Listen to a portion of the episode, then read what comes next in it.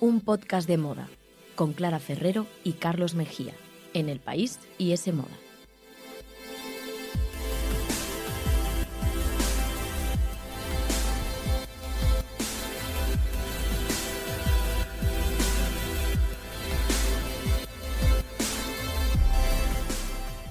Hola, ¿qué tal? Bienvenidos a un podcast de moda. El podcast que escuchas mientras haces cosas importantes o no, tú sabrás, aquí te queremos igual. Os podéis poner el programa, como siempre, en iTunes, Google Podcast, en la web de Semoda y también en los podcasts del país. Y podéis darnos muchísimos me gustas en Instagram, arroba un podcast de moda, un nombre muy original.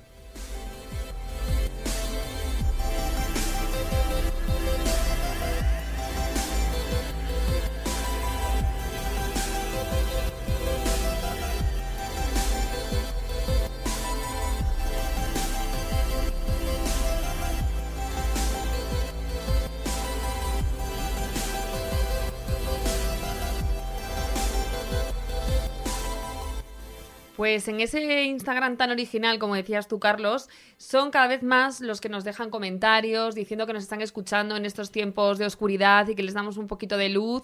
Así que quería empezar el programa dándoles las gracias. Lo primero por aguantarnos, aguantar nuestras chapas y lo segundo por hacerlo público y, bueno, Pues, y darnos las gracias. Mira, me sumo al agradecimiento y os animamos a que sigáis participando en redes porque sois una parte fundamental de este podcast, mucho más que nosotros, que tampoco es difícil. Pero con esto dicho, Clara, tengo que decirte que cuando me comentaste el tema de hoy, hace unos minutos, tampoco lo preparamos tanto, Bueno, bueno, hace unos minutos, hace unas horas, más. Carlos, que parece que venimos aquí con lo opuesto. no, pero me dijiste, vamos a hablar de la tendencia I2K. Sí, Digo, no sé, será un juego de baloncesto, es un chiste que pocos entenderán, un pero chiste bueno. malo, creo. Sí, pero es que no tenía ni idea de qué me hablabas, pero me he puesto las pilas en esto en este tiempo y tengo que tengo que aportar mucho al respecto, ¿Ah, yo sí? creo. Joder, qué yo bien. creo que voy a probar la lección. Ya me dirás tú, pero, Pues pero me veo con posibilidades. Que has tardado más de 100 programas en entender que esa es la clave, ¿eh? Que te leas los guiones, que te pongas las pilas. Yo tampoco lo estaba haciendo tan mal. Que no, hombre, que no, que es broma, es broma. Hemos es empezado broma. bien. No, no. Pero bueno, te veo muy motivado que te has puesto las pilas con el I2K, que ahora vamos a ver lo que es, porque nos quedamos ya ahí antiguamente en ese 2020 pasado en el Cottagecore, en el Dark Academia, todos estos estilos que hemos comentado aquí, y ya hay que dar un paso a la siguiente tendencia de la que se está hablando, pero antes vamos a hablar nosotros de, bueno, de nuestra invitada, ¿no? Que como siempre empezamos el programa con alguien que nos inspira mucho. Pues mira, te cuento, se llama Inés Arroyo y seguro que todos esos frikis de Instagram que estáis por ahí la conocéis mejor que nosotros. Ella es fundadora y directora creativa de la marca de moda Lagam, que nació en Barcelona en 2017 y que desde entonces pues no ha ido dejando de, de ganar notoriedad gracias a su apuesta por la moda sostenible, por la moda ética y también por la moda transparente. Sí, además en su firma todo lo hacen en Europa y me gusta mucho porque se definen como una marca femenina y feminista. Pero además de eso, Inés ya era conocida en Instagram antes de lanzar esta marca porque, bueno, tiene un estilo muy particular que siguen más de 300.000 personas, o sea, ahí es nada. Y como siempre aquí nos gusta unir y nos gusta visibilizar a mujeres eso, que tienen un estilo que nos inspira, que apuesta también por la sostenibilidad, etcétera. Así que no nos vamos a enrollar más y vamos a escucharla a ella para saber cuál es esa prenda de su armario sin la que casi casi no podría vivir. La pieza más especial de mi armario es sin duda el bolso de Chanel de solapa clásica que tengo, que me compré en Nueva York. Eh, fue mi, primer, mi primera inversión en un bolso eh, comprado por mí eh, y fue en una tienda de segunda mano. Eh, estaba yo hace seis años en Nueva York por Fashion Week, era mi primera Fashion Week, y decidí que me apetecía muchísimo eh, tener un recuerdo de ese viaje y además comprarme eh, mi primera pieza de lujo eh, y quería que fuera un Chanel y además vintage porque soy muy fan de, de los Chanels vintage con asa corta y, mm, y decidí que me lo quería comprar además en un color eh, que no fuera negro y me lo compré en Burdeos. Y además la experiencia de comprarlo en una tienda de segunda mano donde te cuentan la historia es un bolso al final de 1989 donde tenía algunos rasguños ya, pero eso te cuenta de que ha tenido una vida y, soy súper fan de comprar bolsos de segunda mano y es una pieza que sé que me va a acompañar toda la vida por cuándo me la compré, dónde me la compré y, y por qué. Pues ahí estaba. Inés, muchas gracias por pasarte por este episodio y a vosotros ya sabéis, como siempre, podéis cotillear sus fotos en arroba un podcast de moda.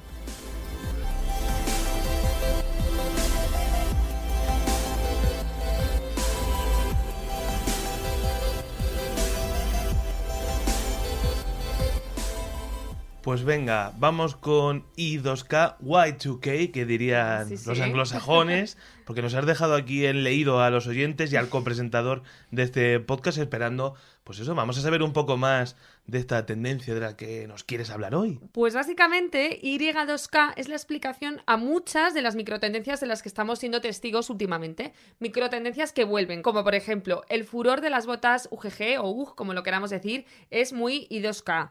La vuelta al pantalón de cintura baja también es Y2K. El regreso de la marca de chándales Juicy Couture también. Y hasta incluso el furor por ponerse vestidos que dejan un poco el tanga al descubierto, como hizo hace poco Dua Lipa en Instagram, que fue bastante viral, también es I2K, Carlos. O sea, básicamente, cualquier tendencia rescatada de los años 2000, esas que poco a poco, como decíamos, están volviendo a nuestras vidas otra vez, eh, un poco convocadas por esa regla que dice que la moda vuelve cada 20 años y que es cíclica, pues todo eso, Carlos, es I2K.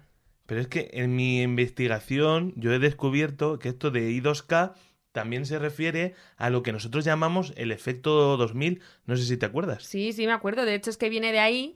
Bueno, la Y viene de year en inglés. Y luego el 2 y la K, pues son eso, 2000, ¿no? Como igual que representamos los seguidores en Instagram con la K, pues lo mismo.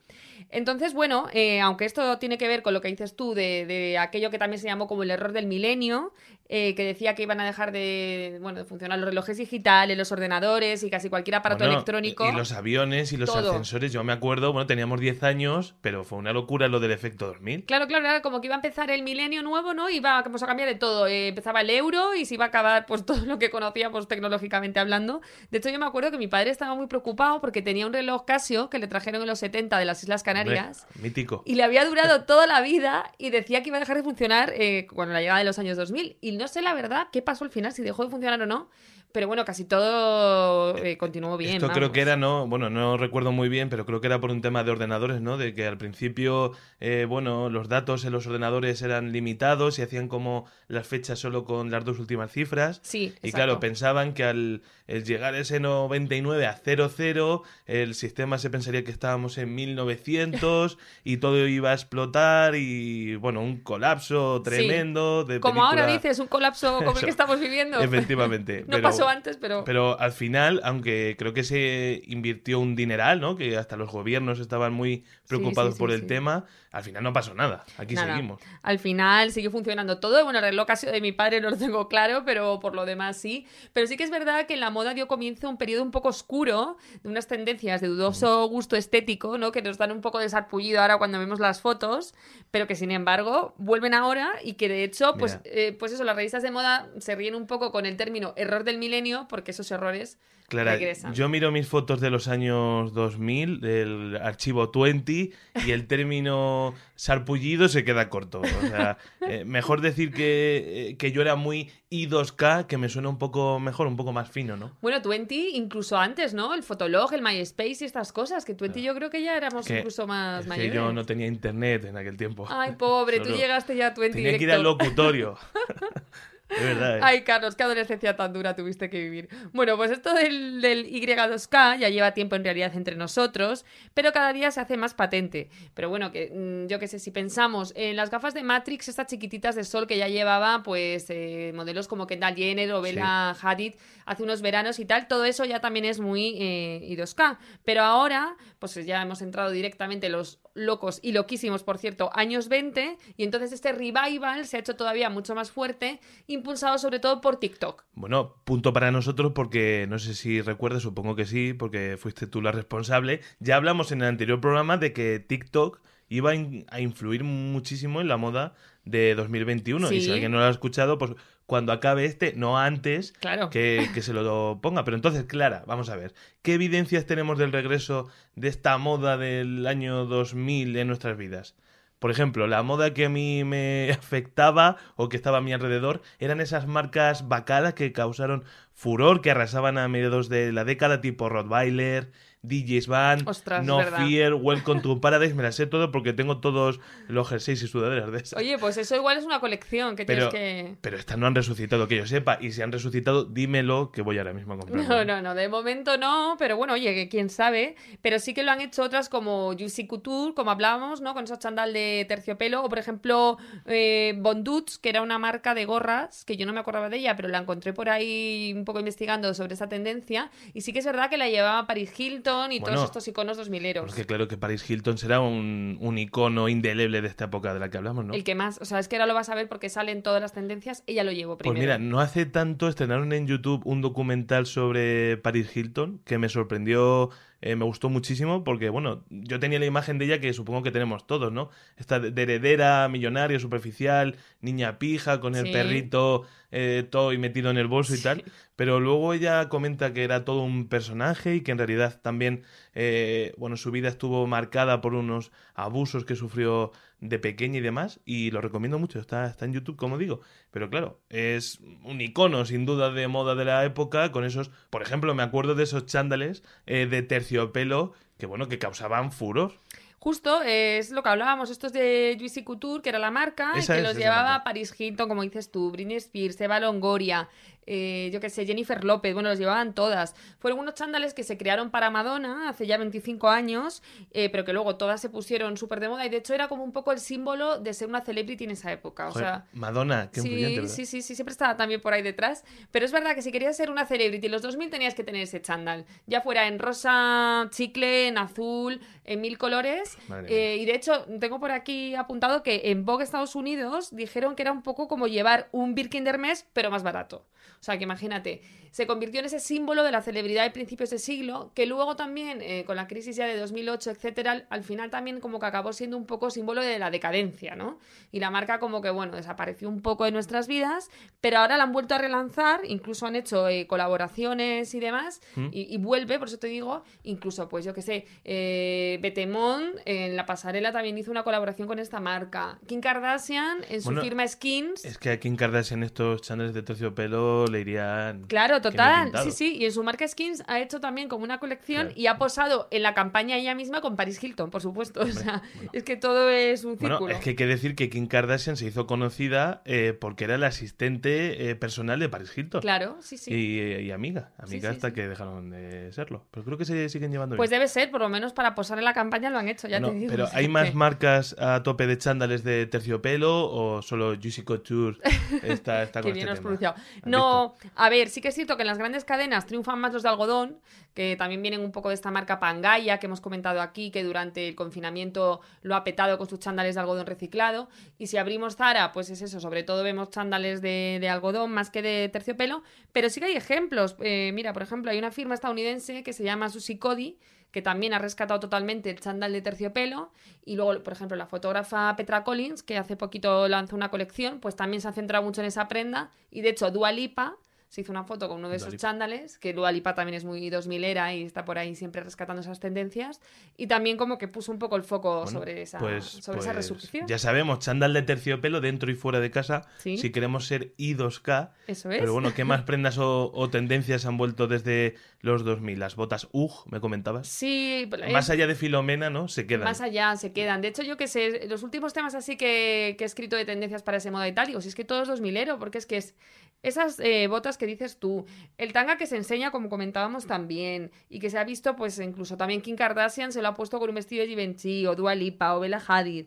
Eh, no sé, mil tendencias. El hecho de que vuelva también el pantalón de cintura baja, Mm. que precisamente lo que dejaba era un poco que se viera el tanga, que yo no sé si tú te acuerdas, pero es que esto era la moda, enseñar el tanga en los 2000. Sí, sí, cuenta la leyenda que muchos tangas hicieron actos de presencia por encima de esa cinturilla del pantalón. Sí, sí. Yo la nunca lo hice.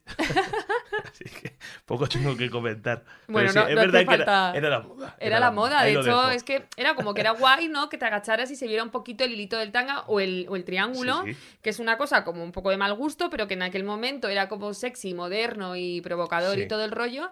Y que también, por cierto, la culpa la tuvo un poco Paris Hilton, porque ya antes de Instagram y de tal y de cual, ella ya viralizó una foto en la que aparecía con el pantalón súper bajado y un tanga de Louis Vuitton por allí asomando. Pero es que esto no era solo la gente normal, ¿no? Por decirlo, los adolescentes, también las celebrities. Yo, por ejemplo, Claro, re- sí, sí, sí. recuerdo gente como Cristina Aguilera, como. Halle Berry, eh, cuando ganó el Oscar y en la época de los premios de la MTV, Gillian Anderson, también creo que escandalizó en 2001 en una fiesta de los Oscar porque asomaba un poco el triangulito de, de un un poco, no, tanga. una barbaridad. Es que no sé si te acuerdas bien de ese vestido, Carlos, pero era un vestido negro con toda la espalda abierta y se veía el tanga total, entero. Mi- Mira, Gillian Anderson. Sí, sí, Un icono de moda que, en- bueno, creo sí, ya sí. lo era en esa época, porque eso. Sí, desde luego, a ver, no fue nada que no hiciera ya eh, Tom Ford cuando estaba en Gucci en los 90, que popularizó aquel tanga que era como el símbolo de Gucci en Strass y que se hizo como, pues eso, eh, ese símbolo de la sensualidad eh, con logomanía y demás y de y tal.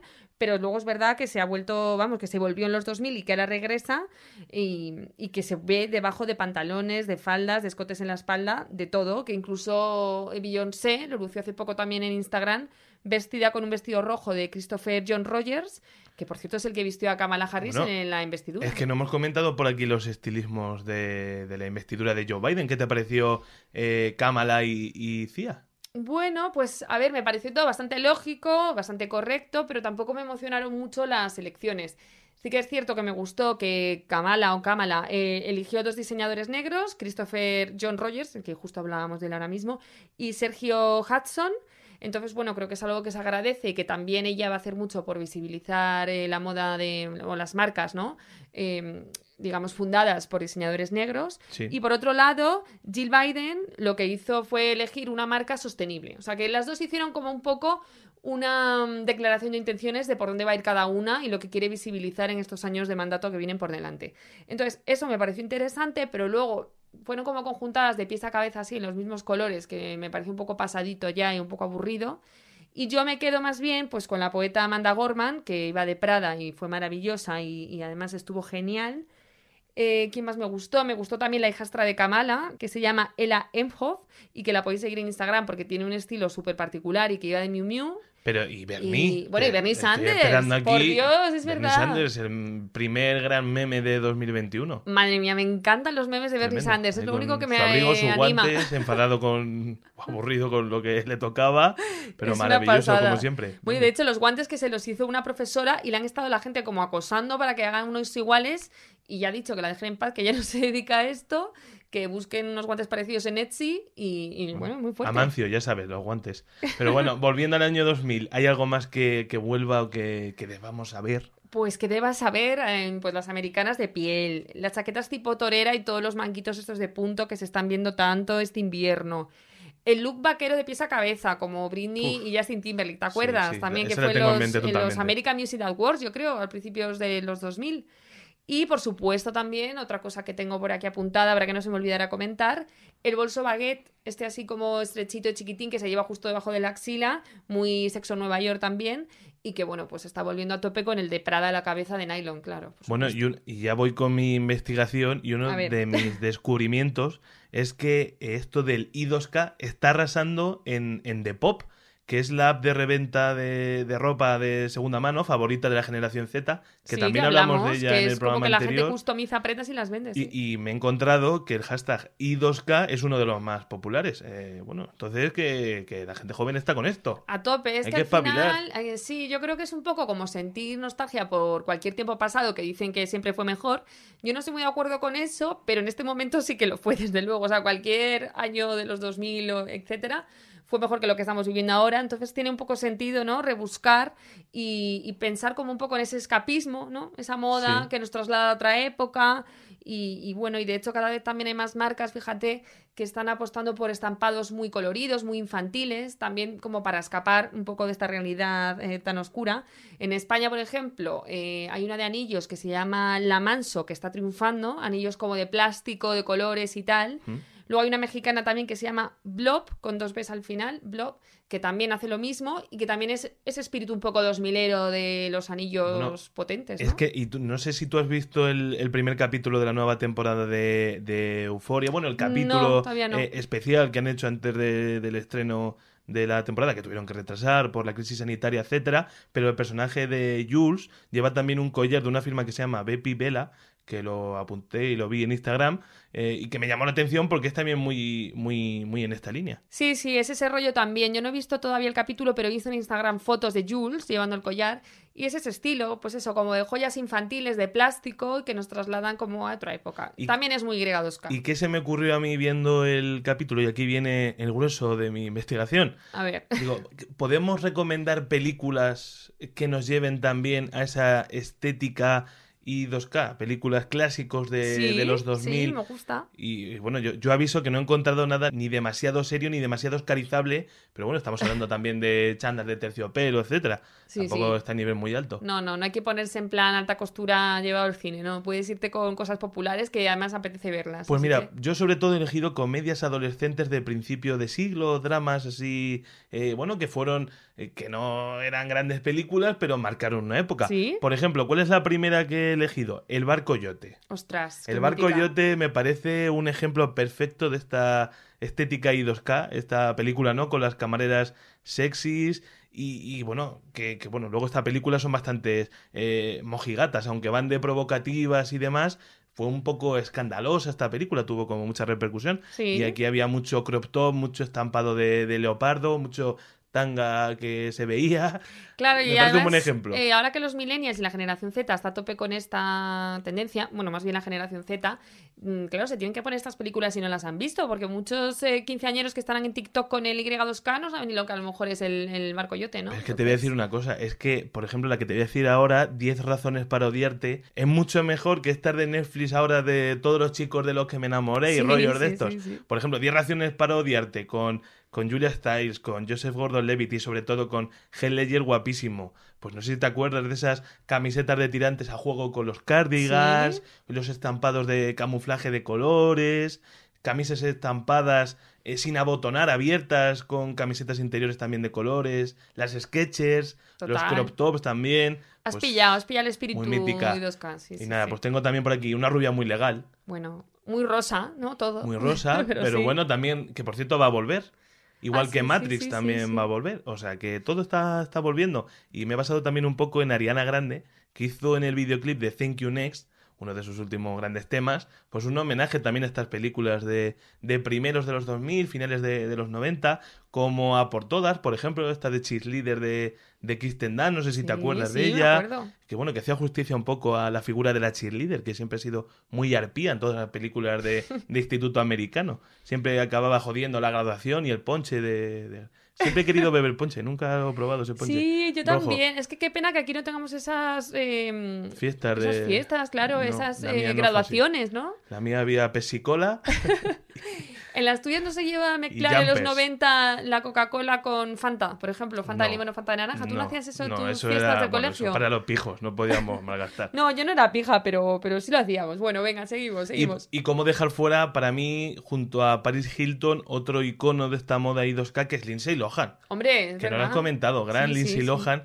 Y por ejemplo, yo me acuerdo mucho de Freaky Friday, eh, que para mí es un clásico también. Creo que en España se llamó Ponte en mi lugar, que, que salía también Jamie Lee Curtis. Y era esta historia típica de madre e hija que se intercambian cuerpos de una mañana a otra, ¿no? Se levantan Sí, y una es la madre, está en el cuerpo de la madre, la otra en el cuerpo de la hija. Joder, es un peliculón. Freaky A ver, Friday. yo, me gustó, pero yo de Lindsay, fíjate que prefiero Chicas Malas, que la he visto 20 veces y las podré ver otras 20, Bueno, es que y que también es una referencia total en este estilo.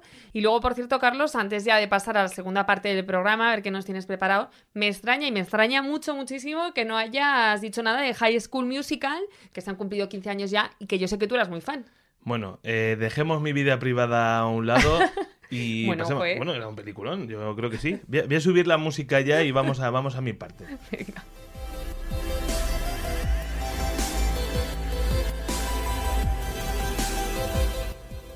Síguenos en Instagram, arroba un podcast de moda.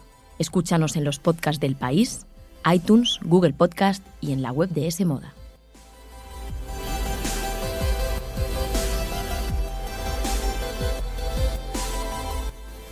No me extraña nada, Clara, que esté volviendo, como decías, la estética de principios de, de los años 2000, porque la que tenemos ahora mismo, Sí. yo la podría calificar como 2021 una odisea en el cine, porque Me estoy acordando de cuando hablábamos eh, en los últimos programas del, del año pasado 2021 a tope, van a mejorar las cosas, por de momento, pues está la cosa regular o peor. Es que fíjate que mm, es un poco loco pensarlo, ¿no? Pero cuando iba a empezar el año, yo es que tenía la sensación de que iban a dar las 12 campanadas, iba a comenzar 2021 y se iban a arreglar los problemas. O sea, que, a ver, en el fondo de mi ser sabía que no y sabía que nos esperaban meses muy duros, pero como que teníamos un poco esa esperanza y ahora hemos visto que la cosa Pues nada. no, no, nada, no yo, ha yo mejorado nada. quiero hablar sobre, sobre, sobre eso, sobre lo mal que pinta la cosa en el sector del cine.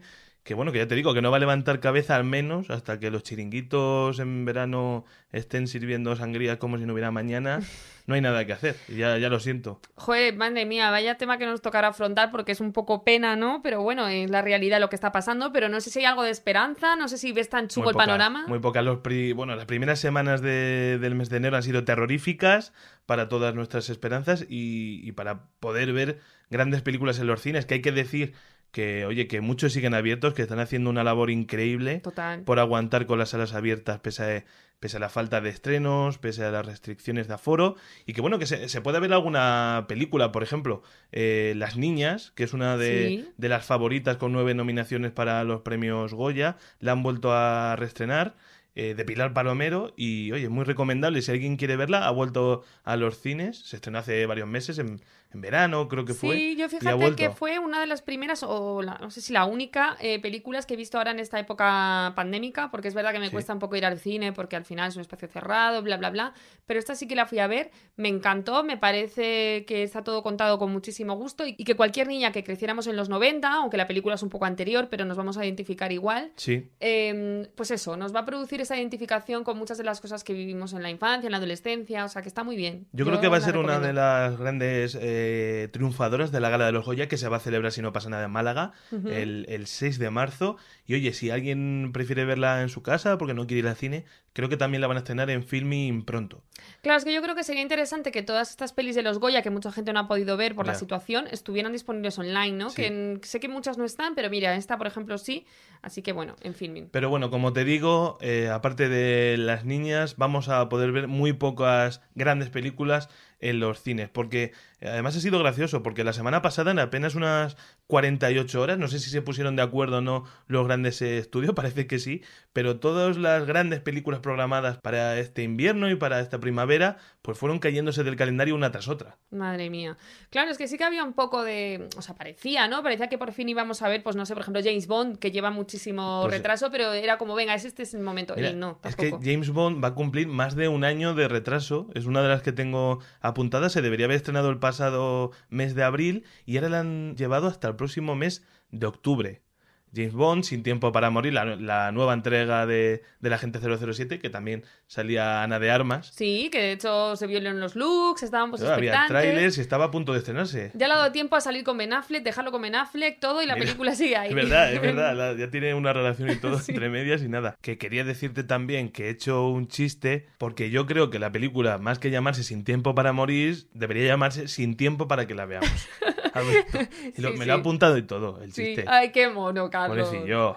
Ay, Pero esto te tiene que salir más natural, no lo digas. Ya, bueno, mira, vamos a seguir, porque tengo aquí un montón de películas para que te des cuenta, ¿no? De, Sí. de lo mal que está la cosa. Por ejemplo, Cazafantasmas, que es la como el reboot, la nueva de esta franquicia con el reparto original. Volvía Bill Murray, se debería haber estrenado en junio y la han pasado a noviembre. Uf. Que por cierto, a mí me dio pena ver en, en Masterchef, en una prueba, bueno, en la en Masterchef Junior, Sí. una prueba que hicieron con los niños, hicieron como una acción eh, patrocinando la película. Ostras. Y claro, se ve que estaba ya acordada de hace meses o grabada de ese claro, claro, claro. y se la han comido porque no se va a estrenar ninguna película y digo, joder, pobre Qué director pena. de marketing, me dio pena que no ha servido para nada. Pero Sí. no solo Cazafantasmas y James Bond, también tengo aquí apuntado Cenicienta, que va a ser una versión moderna del cuento, un musical, con Camila Cabello de protagonista. ¿Te acuerdas de Camila Cabello? Sí, claro, la de Habana, por ejemplo, ¿no? Sí, pues mira, la han pasado a julio. Eh, Last Night in Soho, que es la esperadísima nueva película de Edgar Wright, director, por ejemplo, de Baby Driver,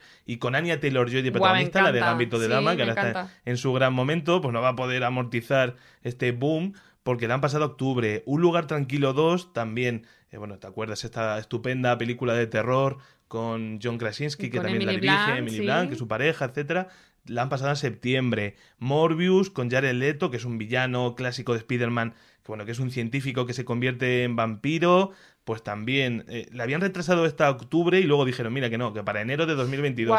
Esto ya te da miedo que te cagas, porque ya si estamos en 2022... Te iba a decir, bueno, por lo menos todos se han puesto de acuerdo en que sea septiembre, octubre, noviembre, o sea que como para la segunda mitad de 2021 ya vamos a ir al cine, no sé qué, pero ahora me dices esto, yo qué sé. Pero claro, es que la mayoría de estas películas ya acumulan entre dos y tres retrasos, o sea, es que está fatal. Y bueno, Peter Rabbit, eh, The Kingsman todas, pues mínimo, a ver si para verano, otoño, invierno. Sí que estamos todos como los cines, ¿no? Es como estas bodas que se han atrasado dos o tres veces, que la gente ha tenido que atrasarlas dos o tres veces. Es como nuestros planes vitales, ¿no? En general, nuestros viajes, las cosas que teníamos pensadas.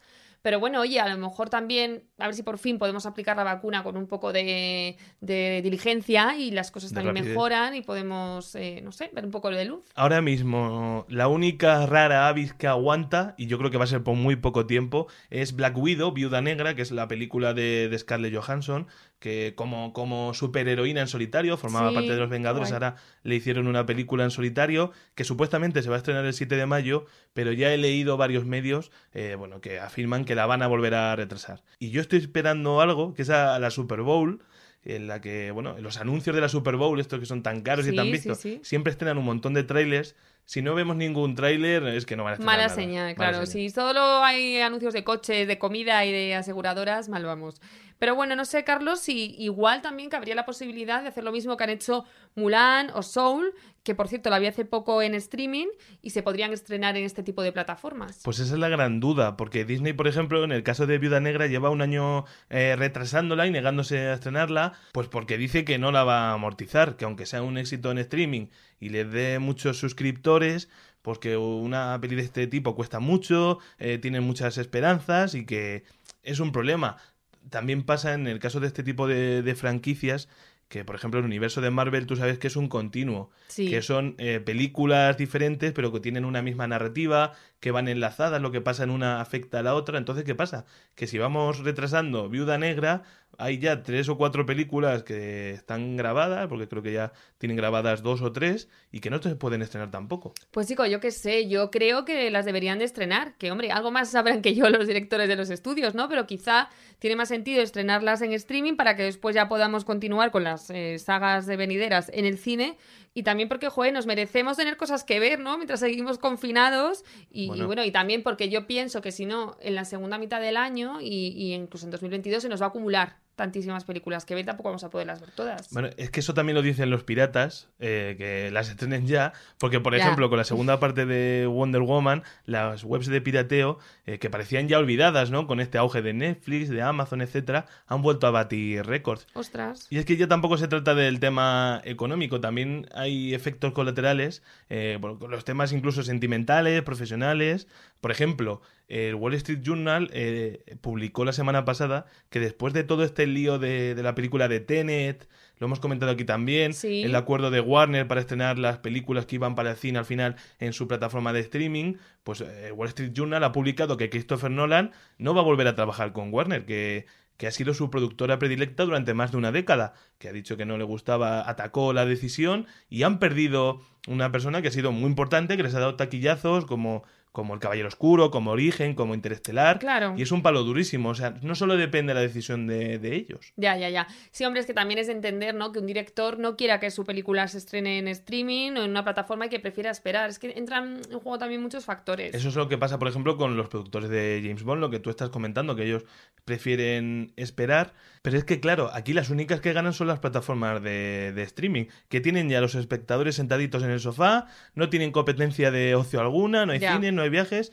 no hay nada. Entonces, ¿ellas qué, quieren? Tienen, ven que tienen un catálogo de películas que los grandes estudios no van a poder estrenar y les dicen, por ejemplo, oye, te la compro y la estreno yo. Eso han hecho, por ejemplo, han intentado hacer con, la, con James Bond, eso han intentado hacer también con Top Gun Maverick, que es la secuela de, de la mítica película ochentera de pilotos de combate con Tom Cruise. Les dice, oye, vendernos vuestra película, os pagamos lo que os ha costado y aquí lo comido por los servidos, quitáis este muerto de encima y le estrenamos nosotros.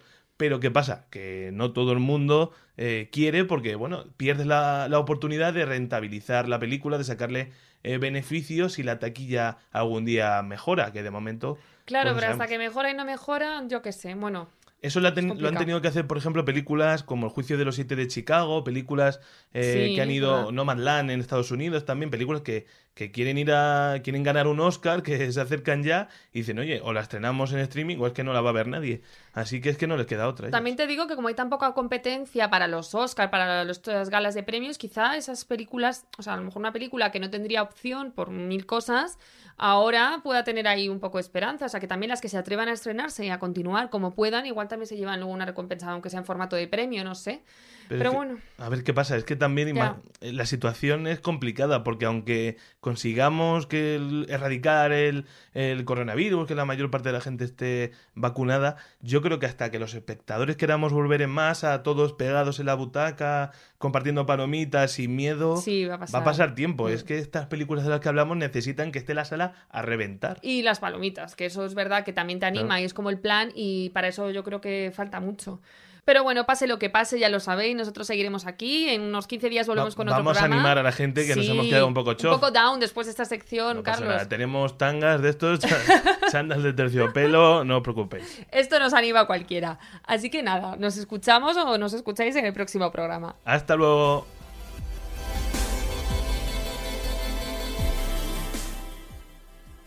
Ese Moda, el tercer sábado de cada mes, gratis con el país.